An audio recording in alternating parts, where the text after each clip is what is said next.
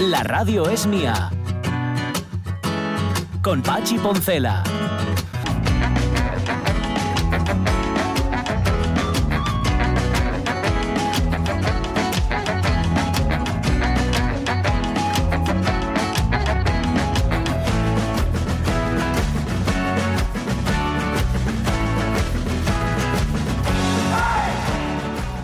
Las 11 y 7 minutos de la mañana, ayer hice una cosa para que se cumplieran los sueños. Hice algo, mm, bueno, yo creo que es un gesto, no hay que tomarlo tampoco como algo definitivo, porque, hombre, los sueños también caducan.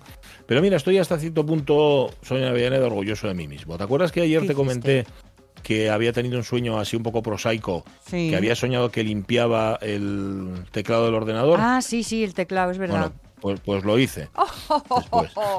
Tus sueños se han hecho realidad. Ay. Totalmente. Y, ahora mismo. Mira, voy a hacer una cosa, aunque sea brevemente. Voy a, a encender la cámara de la, la cosa esta para que lo vea Caunedo. Necesitas a Caunedo como testigo, ¿no? Que dé fe Sí, de eso eso, es. de cómo refulge tú.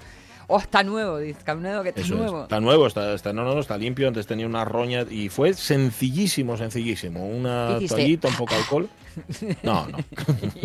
Eso no, porque además, claro, llevo puesto la mascarilla cuando hago el programa, entonces no. No, to- Ah, vale, vale. No vaya a ser se que nos contagiemos por, lo- por el aire, ¿no? Eso es, que Ya, por si acaso luego empiezan a cambiar las letras de sitio, eh, cualquier historia de. Sí, Bueno, sí. Em, vale, oye, nos pone un mensaje Arol, Arol que es el blog de viajes, que ya sabéis que está en Escocia, pero que tiene el buen gusto de escuchar la radio mía y yo creo que la RPA en general, mm, sobre la noticia que contábamos antes de México, de la Sí. estatua de Colón y todo Sí. esto. Mira, dice que en Sofía y en Sofía, capital de Bulgaria, hay, atención, una plaza llena de esculturas de Lenin y de Stalin. Ah, ¿que- ¿de las que han ido retirando quizás?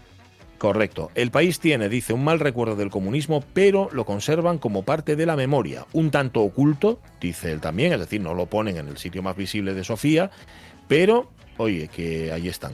Mm, no sé, igual puede ser una buena línea, ¿sabes? Mm, Quitarlas de los sitios principales y generar espacios donde, pues mira, esta es nuestra historia, no nos gusta, es una cosa que tenemos ahí, es un fardo que cargamos a la espalda, pero no lo sé, ¿qué es lo que han hecho en México? Quitando la estatua de Colón de un sitio, poniéndola de una mujer indígena, que es lo que van a hacer, y cambiándola de Colón a otro. La historia no la podemos cambiar, lo que ha sido fue y, y esto no, no tiene vuelta. Claro. Pero los lugares más vistosos, digamos que de alguna forma tienen que mostrar quiénes somos ahora. ¿no? Claro, claro. No quiénes supuesto. fuimos. Pues sí, señor. Correcto, correcto. No hay que rectificar la historia porque la historia no, se no. puede rectificar. Eso no. Pasado es el pasado y ahí está, hay que apechugar con Y el Pero- pasado pisado. Totalmente, pasado pisado. Que nos mandaba ayer un mensaje también Marilu Cristóbal Caunedo. Sí. Ayer hacíamos nuestro repaso eh, al Día de Asturias en voz femenina y nos daba las gracias por dedicar unos minutos a las mujeres que cantaron y a las que seguimos cantando las tonades de nuestra tierra. Las Hombre, no, gracias las a ella. Marilu. Tenemos que dársela a ella y a todas las pioneras y a todas las que están ahí. Así que nada, agradecidos nosotros, nosotros siempre. Vale, em, luego nos iremos al Facebook. En el Facebook hoy os preguntamos por, el, por, por lo que habéis memorizado y lo que todavía conserváis en vuestra memoria. Hoy empieza infantil, primaria y educación especial y, y vamos a ponernos como si fuéramos colegiales con las tablas de multiplicar, las listas de reyes, que los de los reyes godos, yo a mí ya no me tocó. No. Yo soy mayor, tú tampoco, ¿no? No, no, no. Vale. Nombres de ríos, no sé, fórmulas matemáticas, batallas incluso. Había quien te hacía aprender eh, batallas. Había una manera también de enseñar la música que era un atroz totalmente y lo que conseguía esa forma de enseñar la música es que odiaras la música, que era memorizar obras de autores. Tal compositor tenía tantas óperas y eran esta, la otra, la demás allá. Madre Uf, mía. Madre mía. eso no me gustaba ni a mí. Y fíjate que me gusta el tema, ¿eh? Pues ni a mí me gustaba eso. Sí, sí, sí. Terrible. Horrible. Horrible, horrible. Vale. ¿Qué recordáis? Y también os preguntamos si queréis qué cosas fuiste incapaz de aprender en tus años de colegio. Que hay cosas que no hay manera y no entran y no entran y así, por mucho que, que insistas. Y luego también está lo que no nos contaron de, de la historia, por ejemplo, yo qué sé, de la paleontología. Mira, dentro de un rato nos vamos al Muja a hablar con Laura Piñuela, investigadora del Muja, mm, porque le han dedicado, le dedican durante estos días una serie de... Mary Anning, Sí. Anning, con tres Ns, o sea, Anning, creo que lo se ha explicado bien. Eh, Mary Anning fue, atención, la, la primera, la, la primera persona en haber encontrado un ictiosaurio. Un ictiosaurio es como una mezcla de saurio y pez, o sea, los, los saurios que vivían en el agua, entiendo yo, luego le preguntamos a Laura.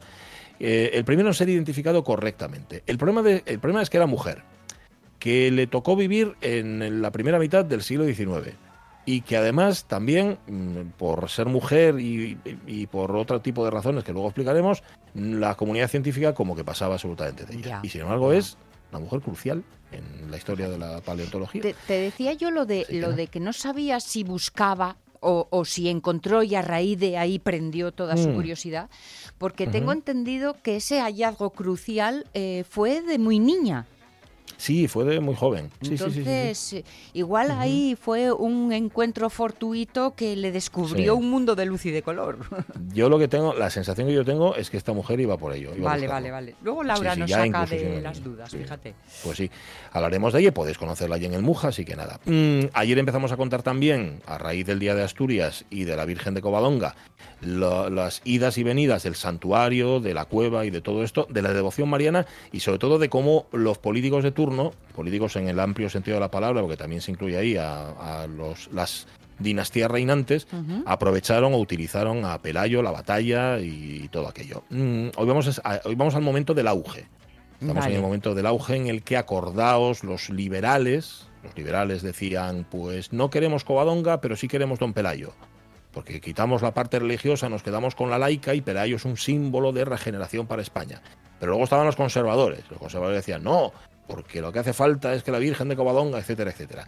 Y hay una fecha clave, que es de la que hoy vamos a partir, 1858, que es cuando Isabel II visita Covadonga. Y a partir de ese momento, digamos que la cosa, la cosa cambia. Pues fíjate el que eh, eso. eh, estaba leyendo la promoción de un libro, del último libro eh, por eh, José Ángel Mañas, que la referencia ah, sí. directa es las historias del Cronen, ¿eh?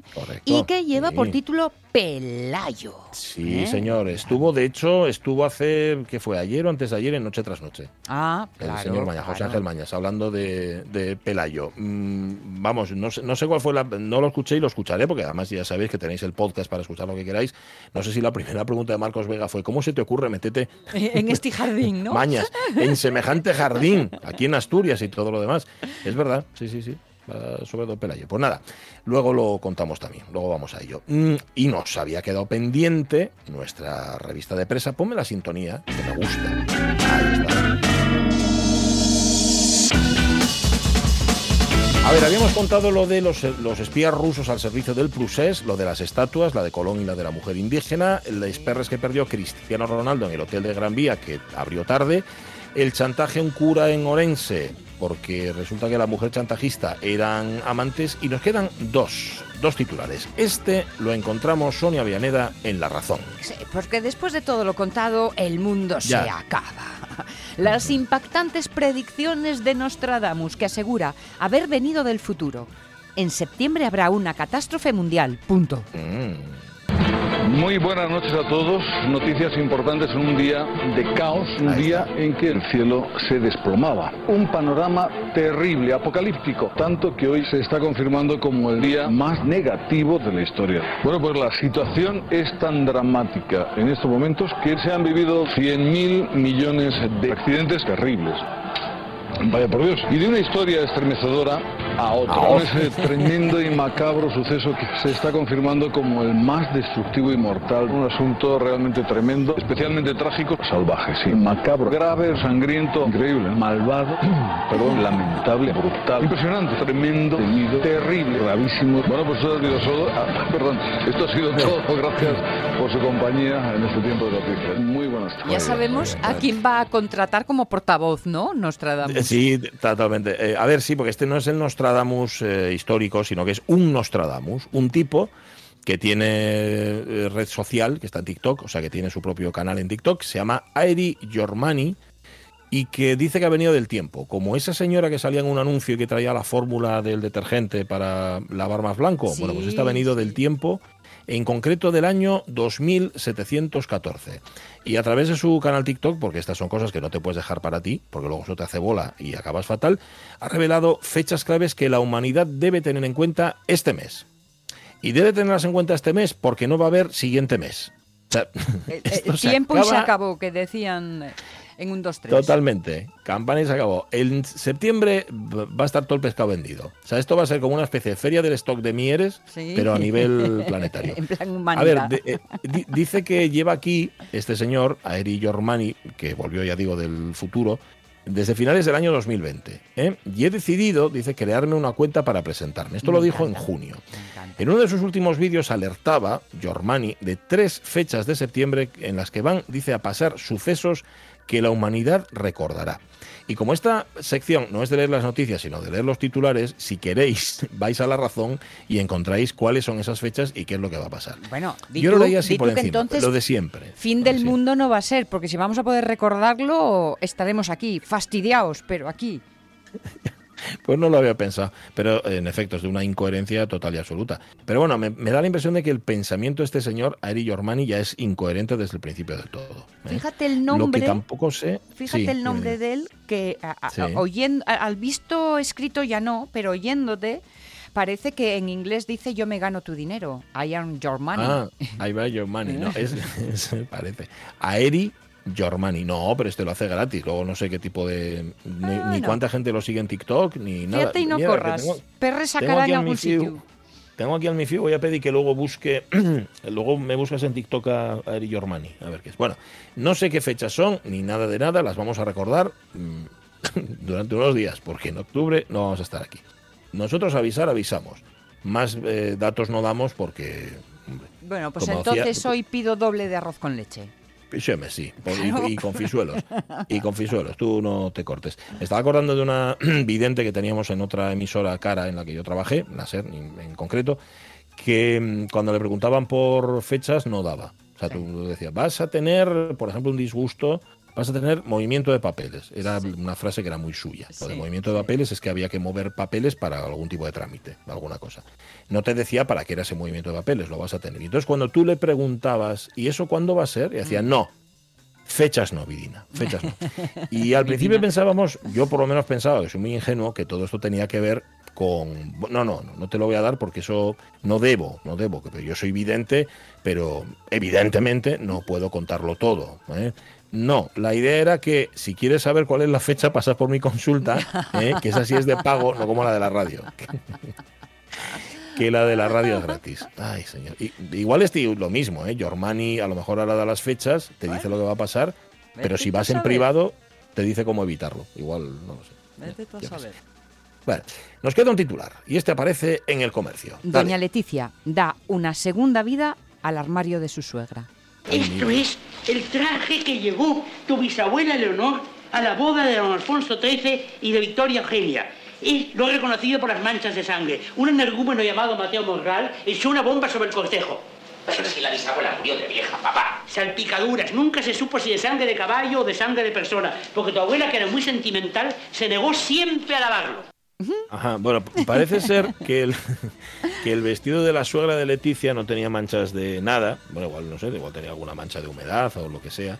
Pero lo que ha hecho eh, la reina es rescatar para un almuerzo en el Palacio Real el mismo vestido que Doña Sofía, o sea, su suegra, estrenó hace 40 años en un viaje oficial a Italia. Como Ya. tampoco nos hemos leído la noticia completa, no sabemos si le pegó algún retoque, si le dio, ¿sabes?, su propio... o es el vestido tal cual estaba. Esta Pero es bueno, noticia de fotos, hay que verla con Sí, fotos. Y correcto. yo me pregunto, ¿quién es la persona o personas que se dedican a esto de repite, no repite, pone, no pone, cambia? ¿Quién se acuerda del armario de Doña Sofía? Ya. Pues me imagino que habrá una persona o, un- o una brigada o un retén, no lo sé, de personas a las que les pagan, les pagamos, perdón, para que estén al tanto de, de eso, del vestuario de, de una reina y de la otra. Que también te digo, no sé ese vestido si es y forma parte ya del patrimonio nacional. Ah. O sea, si, si vestido de todo, si por ejemplo yo quiero ir, bueno, yo no porque no me lo voy a poner, pero no lo sé, me imagino a mi mujer que dice, ay, pues yo también, ¿sabes? Si se lo puede poner ella. Bueno, tú, tú tendrías que pedir un chaqué o algo de esto. Claro, algo así. Nada, pero no, está todo polilla. Hombre, igual lo bueno que puede tener todo esto es que en los bolsillos encuentres algo. Calderilla. ¿Sabes?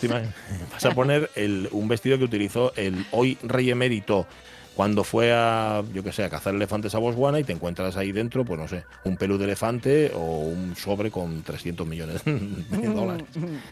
o algún cheque o una cosa así. Bueno, estaba buscando a ver si Eduardo Méndez Riestra incluía el término cachina, del que estábamos hablando antes. Sí, sí que lo incluye en su diccionario de cocina y gastronomía de Asturias.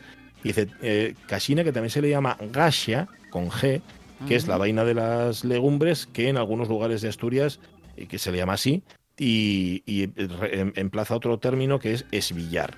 ¿eh? Es billar, An- sí. Es billar. Antiguamente era costumbre, siendo tiernas, incorporarlas a potes o menestras. Es verdad, Mm, porque es que quizá esto, yo lo vi ya muy, muy de mayor, lo de utilizar las vainas de los, de los arbellos para, para comer, para cocinar como tales. Sí. Pero claro, tienen que estar muy, muy, muy tierninas y Claro. luego al, al cortar, al- doblas la puntita, ¿no? Sí. Y puedes tirar y pelar una, mm, una, un film interior, quitarlo, porque eso es lo que es más correoso, y ya Sí. te comes eh, lo tiernín. Anda.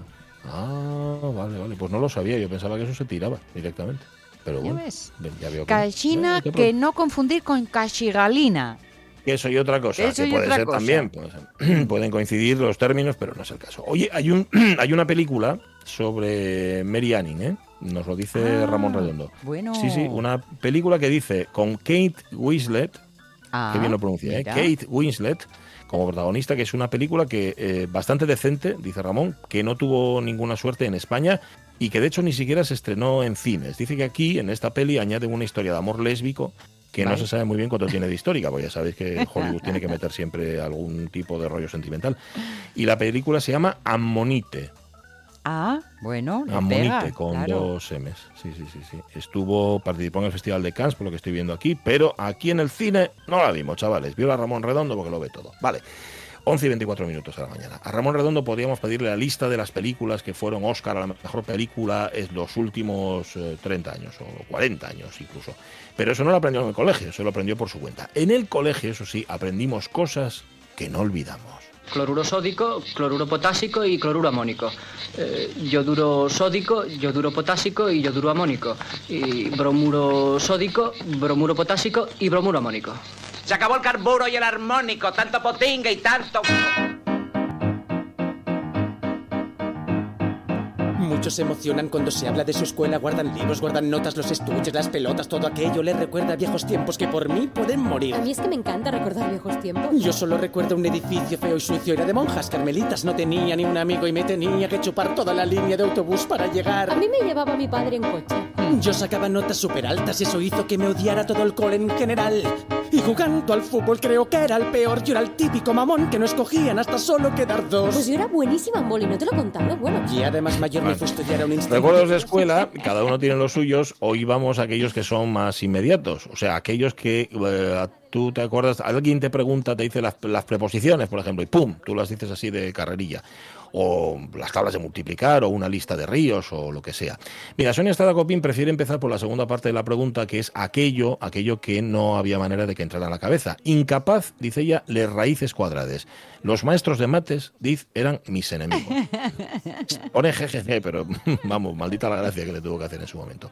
Em, preguntábamos también si os, si os enseñaban los nombres de los pantanos. Dice Doña Bamba, pantanos. Se estudiaban los ríos y sus afluentes principales. Debíais ir al mismo cole que algún nieto de Franco, donde sacaban los de los pantanos para darle gusto al chiquillo. Porque fuera de ríos, cordilleras y capitales de España y el mundo, nada de charcos. Doña Bamba, el padre Calvo, nos enseñaba los nombres de los pantanos. Y yo, como dije antes, cuando veo uno, cuando veo un nombre de un pantano, y mira, este estaba en la lista del padre Calvo. O sea Y no que sé. hay un buen garrapiño de gijoneses que os sabéis los nombres de los pantanos. Sí, sí, sí. Y todos, no, no sé en otros colegios, desde luego en el nuestro, en el Codema, todos yo creo que de alguno por lo menos nos encontramos. Entre Peñas, Buendía, eh, Enrico Bayo, todos estos. Vale. ¿Qué dice Lojar, Macastur? Recuerdo muchas cosas. Igual demasiadas de las que se Mm. aprendían de memoria, pero lo que fui incapaz de aprender era que los profesores, los curas sobre todo, lo arreglaban todo repartiendo y no de pan precisamente. No, sí, no daban oblees precisamente, No. sino de otra manera. Bueno, eso también es un poco triste.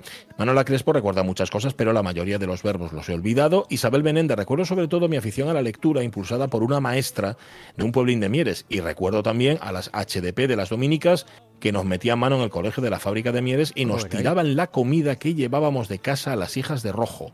Madre de rojo mía. quiere decir no es que fueran de rojo, sino de rojo de... Sí, bueno, lo que llamaban rojos Sí, en aquella sí, época. sí. En efecto. Madre vamos Isabel, a ponerle, qué- hemos dado me gusta, pero vamos a poner un me enfada. Sí, qué, señor. qué cosas hay aquí. Pues sí. María Eh, Sun ¿qué- Muñiz, María contestando, que nos recuerda lo de la educación especial, Sí. ya lo hemos dicho, pero bueno, contestando a la pregunta de memoria, aprendí las tablas de multiplicar, las preposiciones, incapaz de aprender, ya fue en el instituto, matrices, derivadas, límites. Aún no sé cómo aprobé las matemáticas de segundo de BUP. Yo sí, yo sí sé cómo, apre- cómo les aprobé yo a María Su Muñiz y ya lo conté porque me las aprobó el padre Evia. Si no, que era muy buen paisano, si no... Aprobáis vamos, por desesperación, es eso, ¿no? Estaba, sí, sí, sí, directamente. Aitana Castaño, Miño, nace en Fuentemiña, provincia de Lugo, pasa por Lugo, Orense y Tui, desemboca en La Guardia, su afluente más importante es el Sil. Esas son cosas que te salen de carrerilla. Agoro Carmelita, en mi época estudiábamos eso de carrerilla y con la cancioncita. Recuerdo los ríos de España y la vida del Cid. Dice, Epa. bueno, a día de hoy para repetir la tabla de multiplicar la sigo cantando y eso que Enrique y Ana en su época hicieron lo posible por enseñarme nuevas canciones. Está claro que solo se quedó con la de las tablas de multiplicar. ¿Qué dice Monte Pérez? Siguiendo López? la personal didáctica de mi profesor de francés, que lo pasaba, lo basaba todo en la memorización, me quedó grabada una conversación telefónica entre Philippe Ledoux y un tal Jacques. En mi memoria también quedaron algunas páginas del Principito.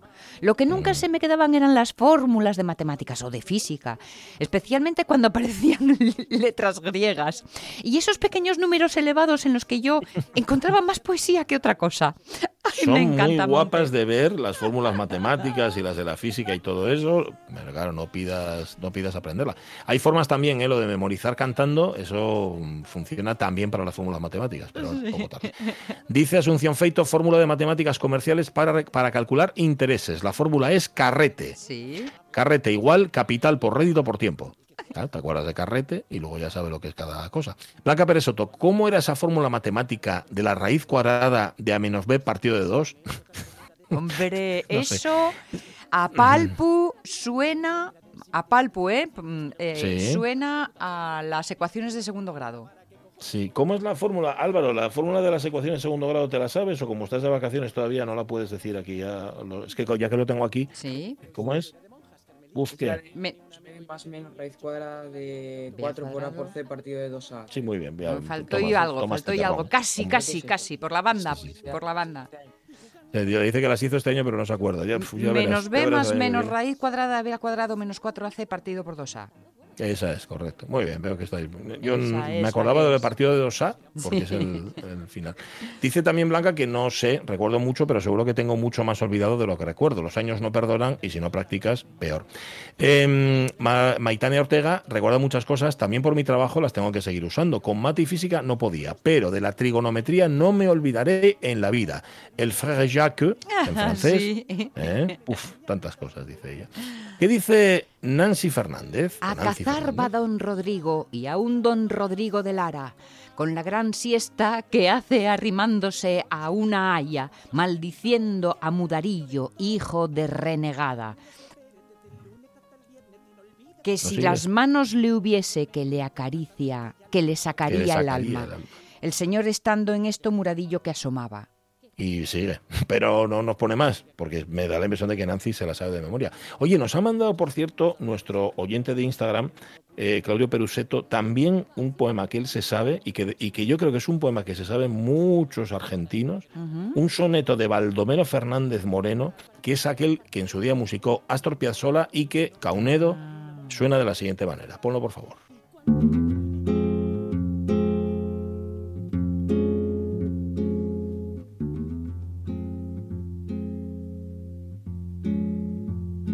Setenta balcones hay en esta casa, setenta balcones y ninguna flor.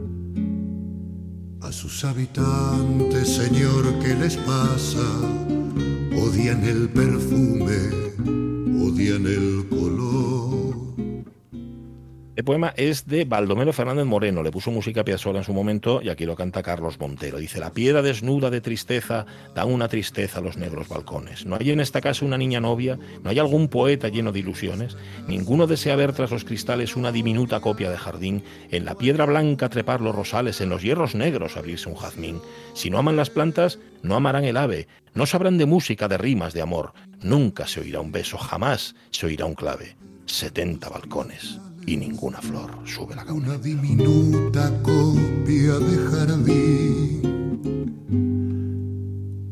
En la piedra blanca trepar los rosales, en los hierros negros abrirse un jazmín. Y no sé por qué tengo la sensación de que este es un poema, mm, un soneto muy, muy, muy, muy conocido por los alumnos y alumnas, bueno, por la gente que ya va tenido una edad, como nosotros, ahí en Argentina. Pero bueno, que nos lo confirmen. Bueno, dice Javier Castroviejo que recuerda muchas cosas de matemáticas porque siempre le gustaron. Las materias de empollar siempre le costaron. La, la coña, dice, es que con los años he hecho cursos y, y tendré que hacer exámenes todavía este año. Y ahora se me da bien, a la vejez viruelas. Bueno, tengo 51, pero no 15, claro. Mm, Cambia. Bueno, el que tuvo retuvo, Javier Castroviejo. Mira tú qué bien. ¿Qué dice Amalia, Amalia Carrera, Carrera. Soto? España limita al norte con el mar Cantábrico y los Pirineos que nos separan de Francia. De Francia, de Francia, non mos contaben nada. No, mejor no, porque eres muy malones los franceses. Sí. ¿Y Francine K, qué dice? En mi época era obligatorio aprenderse todo de memoria. Había margen cero al razonamiento. La alternativa era jarabe de palo, que decían entonces los maestros. Así que obligatoriamente memoricé ríos, capitales del mundo, mapas, mapas mudos, fórmulas, conjugaciones, oraciones del catecismo, de todo. Me acuerdo de la música, pero no de la letra. Se recitaba todo ello medio cantando, los ritmos con los ríos con ritmo alegre, el catecismo con una gravedad propia de estar en la UCI. Tanto memorizar, se me gastó la memoria y al día de hoy tengo que mirar el DNI para recordar cómo me llamo. Qué barbaridad. Venga, tira, tira, que No será para tanto, pero... Eh, Leonor Calvin, en mi época aprendí de carretilla los reyes de la Casa de Borbón y la de Austria. Los ríos, los cabos, cordilleras, álgebra se me daba muy mal. De eso pasaron 55 años. Ahora se enseña de otra forma. Arrego, que me lo he saltado, por cierto, dice, el recordar me persiguen los jueves examen de verbos con el Favona, entrópicamente hablando. El Favona, me imagino que sería un profesor que él tenía y que cada vez que tenía examen los jueves sudaba la gota gorda. Me imagino que sí. Dice Isidro Suárez, personalmente lo que aprendí fue a odiar el sistema educativo y el autoritarismo en general, y a las profes pegonas y los profes con mal aliento. por suerte o por desgracia, no me aprendí ninguna lista de Reyes Godos ni de los ríos de la península. La tabla del 8, dice Isidro, todavía se me resiste. Bueno, tú por eso, Isidro, tranquilo.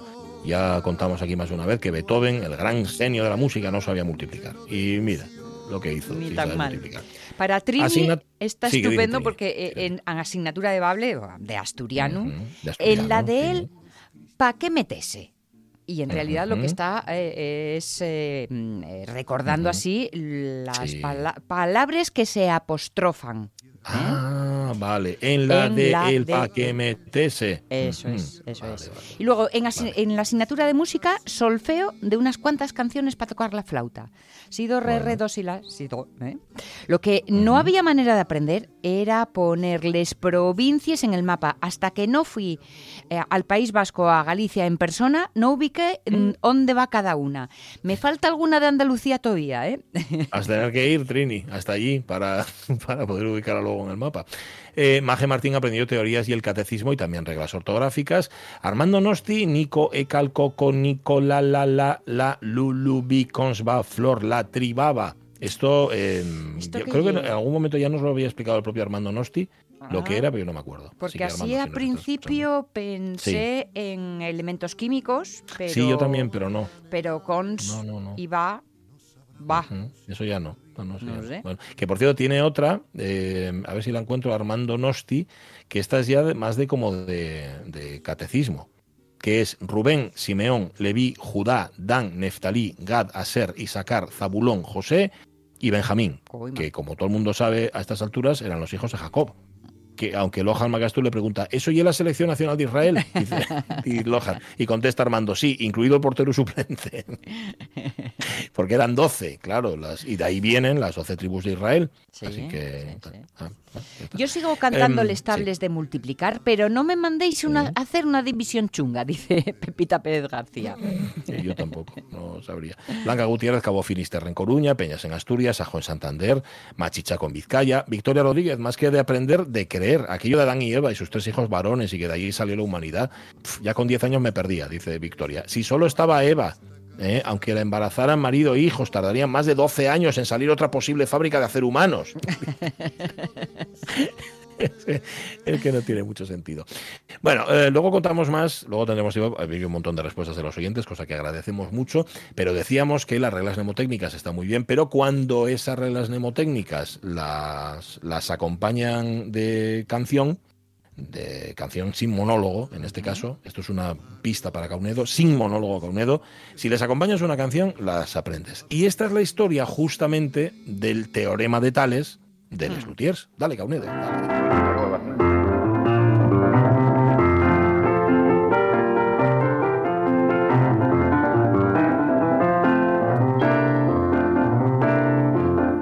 tres o más paralelas, si tres o más paralelas, si tres o más paralelas, si tres o más paralelas, son cortadas, son cortadas. Por dos transversales, dos transversales, son cortadas, son cortadas. Por dos transversales, dos transversales, si tres o más paralelas, si tres o más paralelas, son cortadas, son transversales, son transversales, son transversales.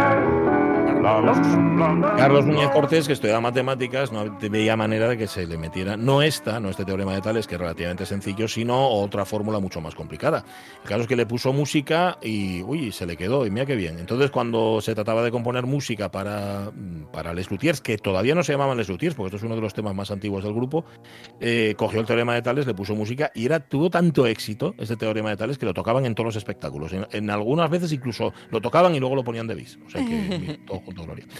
Gracias, oyentes de la Radio Mía, por recordar para nosotros en este día. Dice Ramón Redondo que es billar y más referido a les faves, que puede ser a mano a palos en suelo, eso es verdad, o metíes les vainas en un sacu y dais también palos. Ah, Así. mira. Bueno, lo del sacu yo creo Nunca que había sí. de visto eso. Lo de los palos, digo.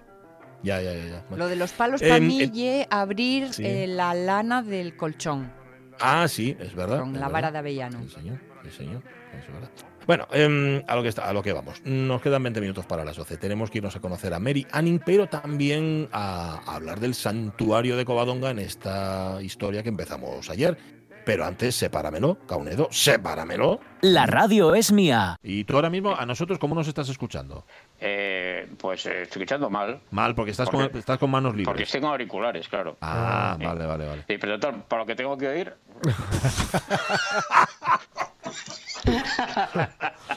A mí, a mí no me habían ofendido tanto en mi vida. Pachi Poncela.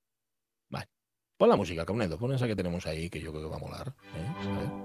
Ahí.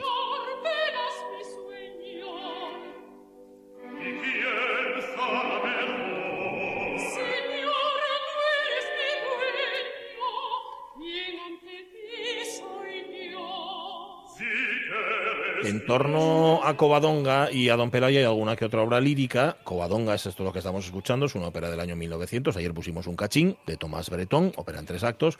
Pero hay otra que se recuperó hace relativamente poco, que es Pelagio o Pelayo de Saverio Mercadante, que también habla sobre el rey asturiano y todo lo demás, que parece que interesaba lo suyo en aquella época. Bueno, estamos hablando del santuario de Covadonga.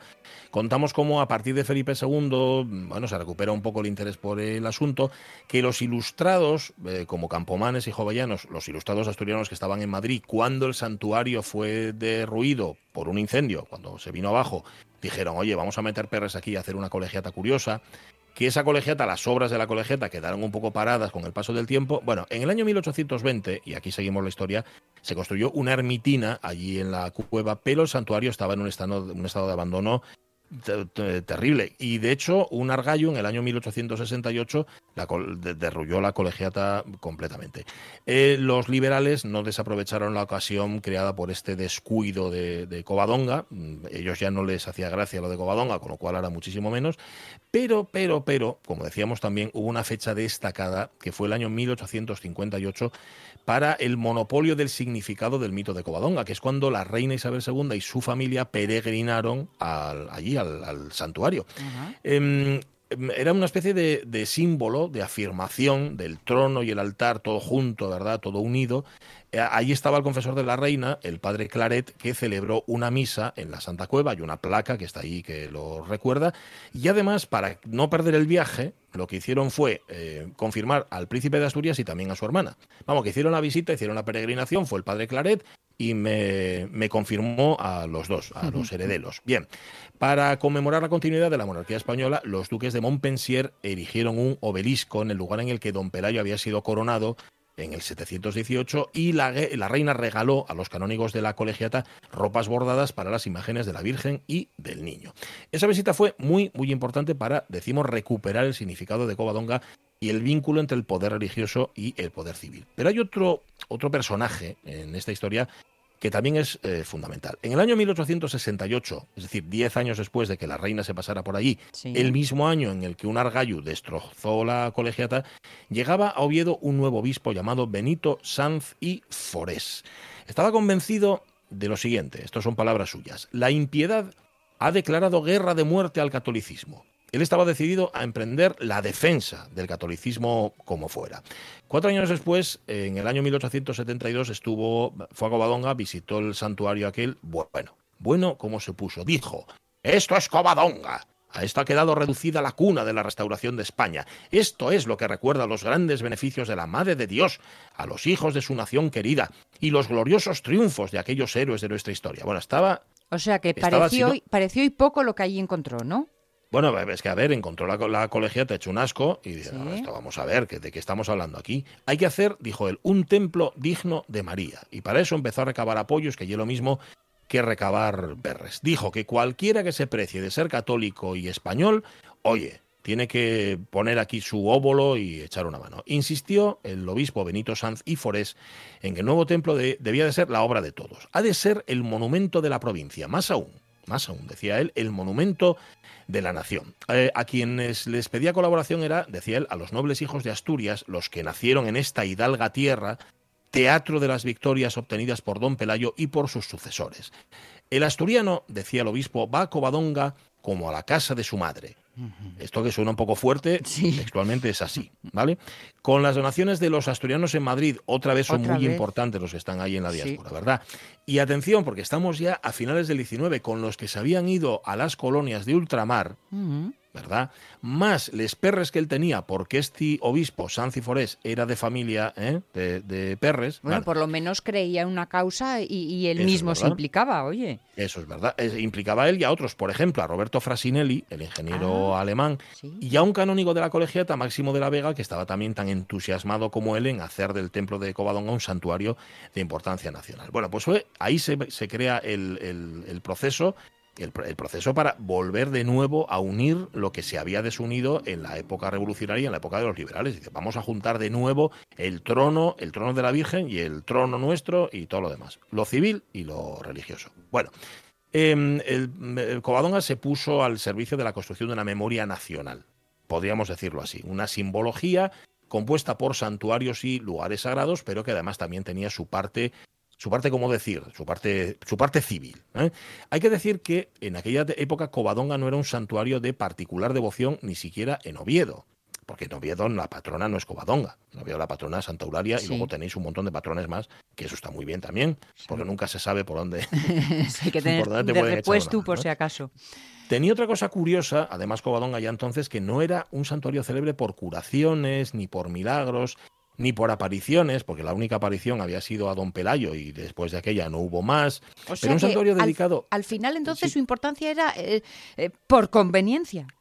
Correcto, y era eh, sobre todo por memoria, ¿no? Por hacer la memoria de Covadonga y, y por- y sobre todo por hacer resurgir la, memoria de Covadonga, recordando el glorioso pasado de España, la devoción a la Madre de Dios vinculada a ese glorioso pasado, y hombre, oportunista, porque la Iglesia Española tenía aquí la oportunidad de reafirmar la narrativa de la historia de España desde el punto de vista sagrado, algo que los liberales habían, habían desterrado, se había ido cuando colapsó el antiguo régimen. El plan de Sanci Forés para Covadonga conmemoraba la unidad de la Iglesia y del Estado, pero nos explica, por cierto que no lo he dicho, esto que estamos contando no nos lo inventamos nosotros, esto es de un artículo Covadonga y el regionalismo asturiano de la profesora Caroline Boyd de la Universidad de California. Bueno, Sanci Forés decía lo que quería era conmemorar la unidad de la Iglesia y del Estado, pero atención, con el Estado subordinado a la Iglesia.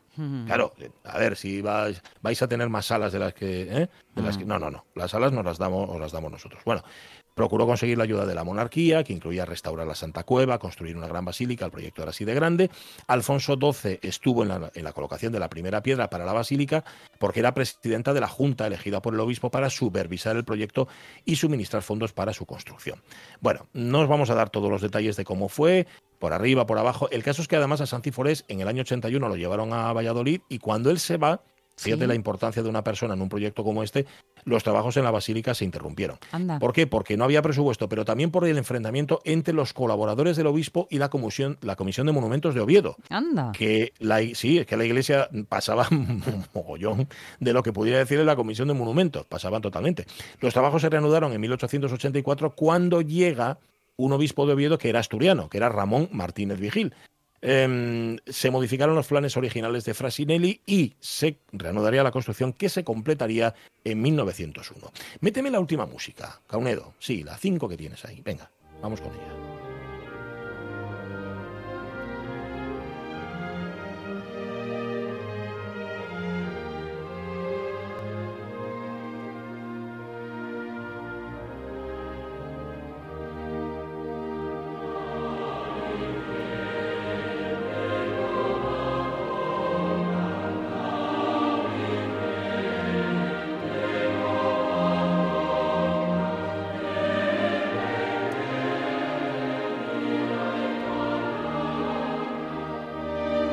Moraleja de toda esta historia, que evidentemente no os hemos contado con todo el detalle que merece porque no tenemos tiempo ni ese lugar, es que la reconstrucción del santuario dio, y esto lo cuenta también la profesora Boyd, expresión visual a una memoria del pasado español, pero una memoria particular y sobre todo a su papel en la formación de la identidad regional. El punto clave, la llamada Santa, Santa Cueva, tiene además enlaza directamente Covadonga y nuestra identidad nacional con la naturaleza, con el principio maternal, con lo simple, lo puro. El misterio fue en aumento también por otra razón. Al estar en plena naturaleza también es más complicado llegar. Con lo cual, cuando llegas ahí arriba es después un esfuerzo. Ahora es más fácil, pero de aquella era bastante más, más complicado.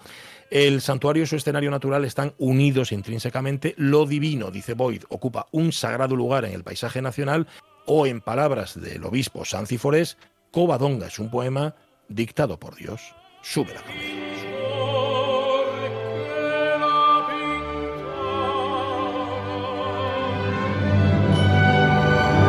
Digo a todo esto para contar que nada es lo que parece o lo que a simple vista nos quieren contar que es. Mm, También el santuario de Covadonga y también la devoción a Covadonga tuvo sus altibajos a lo largo de la historia. Altibajos motivados por la política, la conveniencia y muchas veces, no sé si por la oportunidad o por el oportunismo. Con lo cual hoy completamos nuestra historia. ¿Gustote la historia? Sí, la verdad que Sí, sí. ¿no? Sí, sí, sí, sí. bien. Bueno, pues nada, ya contaremos más. Las 12 menos 10. Bueno, ya que estamos haciendo historia, ¿qué nos cuesta ir un poquitín más atrás en el tiempo? Dale, Caunedo, dale.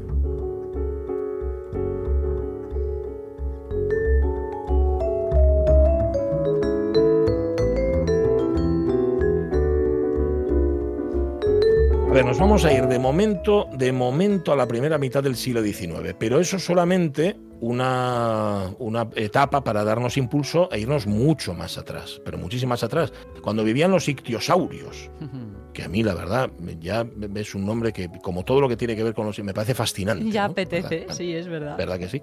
En el Museo del Jurásico nos plantean, llevan planteando desde el día 4, pero también lo hicieron el 5 y lo harán el 11 y el 12 de septiembre, la pista, seguir la pista de Mary Anning. Os hemos contado más o menos quién era, pero yo creo que quien mejor puede contarlo es Laura Piñuela, investigadora del equipo científico del MUJA. Laura, ¿qué tal? Muy buenos días. Hola, buenos días, ¿qué tal? Hola, Laura. Pues un placer tenerte aquí. Hola. Oye, eh, es- estamos hablando de una pionera en esto de la paleontología y una mujer además que tuvo que enfrentarse como científica a un mundo, el de la ciencia, donde las mujeres no eran bien recibidas, ¿no? Pues la verdad es que no mucho, no. Eh, la verdad es que le tocó vivir en una época en la que ser mujer ya era ya era casi tenerlo todo en, en su contra. Pero bueno, ella siguió adelante, era su medio de vida, la venta de fósiles, y para ello tenía que, que buscarlos, así que continuó adelante, hizo hallazgos espectaculares que, que muchos hombres hubiesen querido hacer, y muchas mujeres Sí. también, ¿eh? Hubiésemos querido hacer, y, y bueno, pues hoy en día es reconocida como la primera paleontóloga de, de la historia. Nos preguntábamos antes en voz alta, Laura, si, em, si encontró porque buscó o encontró y a raíz de ahí se le iluminó ¿eh? un, un nuevo interés, porque eh, yo recuerdo haber leído que su primer hallazgo eh, era una nena cuando lo hizo, ¿no? Sí, sí, sí. Ella encontró porque buscó. Eh, así, así fue la historia. Eh, el que era sobre todo aficionado a los fósiles fue su padre. y Ah, después, bueno, pues como la venta no iba nada mal, empezó a llevar de forma esporádica a los hijos, eh, a Joseph y a, y a su hermano Joseph y a ella. Y de, de hecho el primer eh, ichthyosaurus ya lo encontraron, mm, ya no estaba su padre, había fallecido en un desprendimiento de tierra en el, en el acantilado, pero lo hizo su hermano Joseph. Eh, el primer cráneo de Ichthyosaurus eh, es, es, eh, hallazgo de, de, de su hermano. Lo que pasa que luego él, bueno, pues embarcó ya en, en otro oficio, eh, pasó menos penurias, el trabajo en el acantilado es, era, es ahora muy complicado, así que de aquella me imagino que mucho más, siempre mojados, con barro, eh, tenías que salir, lloviese, hiciese viento, estuviese la mar fuerte, porque ellos vivían de, de eso. Y a partir de ahí, sí, Mary tenía, pues esto fue en 1811 y nació en 1799, o sea que era una, era una cría, claro. Y estamos, estamos en Inglaterra, ¿no? Estamos en la costa sur de Inglaterra, en un pueblo que se llama eh, Lyme Regis, en, en Dorset, en el condado de, de Dorset, eh, totalmente sur, sí, sí. Oye, para que lo entendamos nosotros, Laura, ¿qué es lo decisivo en los descubrimientos que hizo Mary Anning? Sí, bueno, pues eh, estos ichthyosaurios no eran reptiles que no se, marinos que no sabían, no se conocían hasta entonces. Eh, ella los puso en, en, en valor, sobre todo este primer cráneo, bueno, pues era el primero, ¿no? Pero luego encontró esqueletos prácticamente completos y articulados, donde se veía además eh, de la existencia de estos nuevos reptiles marinos de los que no se conocía nada, que tenían las cuatro extremidades transformadas en palas. ¿m? Eran pues parecidos, su nombre indica, como su nombre indica, es el lagarto eh, reptil pez. Eh, sería más o menos la traducción de, de Ichthyosaurus. Pero es que además encontró otros eh, reptiles marinos también desconocidos para la ciencia, eh, que fueron los plesiosaurus. Estos eh, tienen, bueno, pues un cuello más largo y eh, a diferencia, por ejemplo, de los ichthyosaurus, eh, los plesiosaurus utilizan las palas, las cuatro extremidades, para desplazarse. El ichthyosaurus lo, se desplaza con la aleta caudal, como lo hacen los tiburones, los peces realmente. Claro, Y luego sí, sí, sí, dime. no, no, no, no quiero interrumpirte. ¿Y luego? No, no. Después descubrió también el primer reptil volador de Gran Bretaña, que solo se conocían en aquella época en Alemania, los pterosaurios, y eh, una variedad de pez que, que no había que no había sido eh, descubierto por los científicos, que, que sería un- algo parecido a un del grupo de los tiburones y de las rayas, pero distinto de, de ambos, lo que sería ahora algo parecido a las quimeras o algo así. Estaba pensando que en esa época, Laura, encontrar algo por primera vez, un, un primer ejemplar de algo, era relativamente fácil, entendedme, ¿no? Claro, claro. Pero a estas alturas, encontrar una pieza que nos hable de un, de un, de un dinosaurio nuevo, eso cada vez tiene que ser más difícil, pero todavía puede ocurrir, supongo. Sí, sí, sí, claro, puede ocurrir y de hecho está ocurriendo eh, montones de veces. Sí es verdad que de aquella eh, era, era todo era lo, casi lo primero, Claro, todo lo que claro. se encontraba era casi lo primero, pero eh, lo que lo más que encontrarlo era todo el trabajo que, re- que estaba por detrás. Es que las condiciones eran lamentables. Luego ella los preparaba en su taller, sin, sin luz, sin sistemas de ventilación. Es que hoy vivimos lo que tenemos hoy es Ujú. otra historia, no, no, no podemos compararlo. Y sí que es verdad que, que hoy es más difícil, pero yo creo que también a los paleontólogos nos gusta mucho poner nombres nuevos, a todo lo que encontramos que sea nuevo, y a Mm. veces mm, no siempre es así. A veces Entonces, son más de lo mismo. a veces intentamos buscar cosas que, que pueden diferenciarlos, pero esas diferencias no son tan, sabes, tan evidentes. Bueno, nos gusta, quizás nos gusta o, o, o, o- gusta a algunos perpetuarse un poco en el tiempo. Entonces, bueno, Ah, pero sí es verdad que queda, no, bueno, eso lo digo como tirando piedras contra mi propia Sí. persona, no, pero, Bueno, pero está bien, está es bien, hay que- que hay que encontrar cosas nuevas, está bien, y de hecho vamos a encontrar muchas cosas nuevas todavía, Seguro queda que mucho por descubrir. Eh, Laura, decíamos que el ser mujer privó a, a Mary Anning de un reconocimiento que era muy merecido. El ser mujer y tal vez también el ser un autodidacta de, de la ciencia y de la paleontología, ¿eso también hizo que los señores eruditos la miraran por encima del hombro? Fui totalmente. Eh, Sí. De hecho, mm, algunos, la mayoría de los de los investigadores que publicaron sus, sus hallazgos la citaban en los agradecimientos, es cierto. Eh, aparece como, como agradecida por haber encontrado esos fósiles. Y, y depende de quién, ¿no? Pero, por ejemplo, uno de los que colaboró más estrechamente con ella, que fue, era reverendo también, y geólogo Connive, es que, bueno, era, yo creo que era un poco así de aquella manera, mm, le costaba y nunca la reconoció, por ejemplo, hizo, hizo hallazgos eh, maravillosos que él publicó y no tuvo siquiera un poco en cuenta eso, ¿no? Decir, "Ay, por lo menos métela en, en las publicaciones. Pero ella, eh, para aquella época, mm, que aprendió a leer y a escribir poco más, porque, porque además era de familia muy humilde, iba a la escuela solo los domingos, eh, aprendió todo lo que podía, to- todo lo que pudo. De hecho, copiaba trabajos científicos a mano para tenerlos, porque no, nadie se los enviaba. Y, Bueno, fue increíble lo que hizo. Y llegó a convertirse en la, en la paleontóloga, bueno, de aquella no se la conocía como paleontóloga, pero en la persona que más Mm. sabía de reptiles, a excepción de este que comento, de Connivet, de toda Inglaterra. O sea que ella era, fue un, un crack en aquella, en aquella época. Hablábamos de descubrimientos por primera vez. Todavía quedan muchos nombres de mujeres científicas a redescubrir o redescatar, rescatar, ¿eh? Hombre, eh, por supuesto que quedan por, por rescatar. Pero sí que es verdad que en, que en este campo nuestro de la, de la paleontología no somos, no hay muchas mujeres y sobre todo, eh, mira, hay más, hay más mujeres que estudian paleon- eh, paleontología de invertebrados que de vertebrados, por ejemplo. Eh, es, es curioso y, y yo no sé por qué, pero tú si le preguntas a, a unos padres que tengan un niño y una niña, por ejemplo, y siempre te dirán, mi hijo, a mi hijo le encantan los dinosaurios, pero no no muchos te dirán, a mi hija le encantan los dinosaurios. y no sé por qué, Curioso, pero probar y hacerlo alguna vez, pero Bueno. es, es así, no sé qué pasa, pero... Bueno, no pues se sé, puede, mira, se puede revertir esa tendencia, se puede revertir Ah, la tendencia yendo este fin de semana ahí. Se- se- se- Hay que si vas al Muja este fin de semana, seguramente ver el ejemplo de Mary Anning y seguir la pista de Mary Anning puede, puede convencer a muchas niñas a que se conviertan como ella en paleontóloga. La cita es ojalá 11 y sea 12 así. de septiembre y si queréis sacar entradas vais a museojurasicoasturias.com porque en efecto hay que sacar la entrada. Es para, para el público familiar, así que es para, para pasarlo bien y de paso para aprender. Laura Piñuela, muchísimas gracias por descubrirnos a Mary Anning y por muchas cosas más. Un abrazo fuerte y un beso. Cuídate. Muchísimas gracias a vosotros por ayudarnos siempre a divulgar. Pues gracias, chao.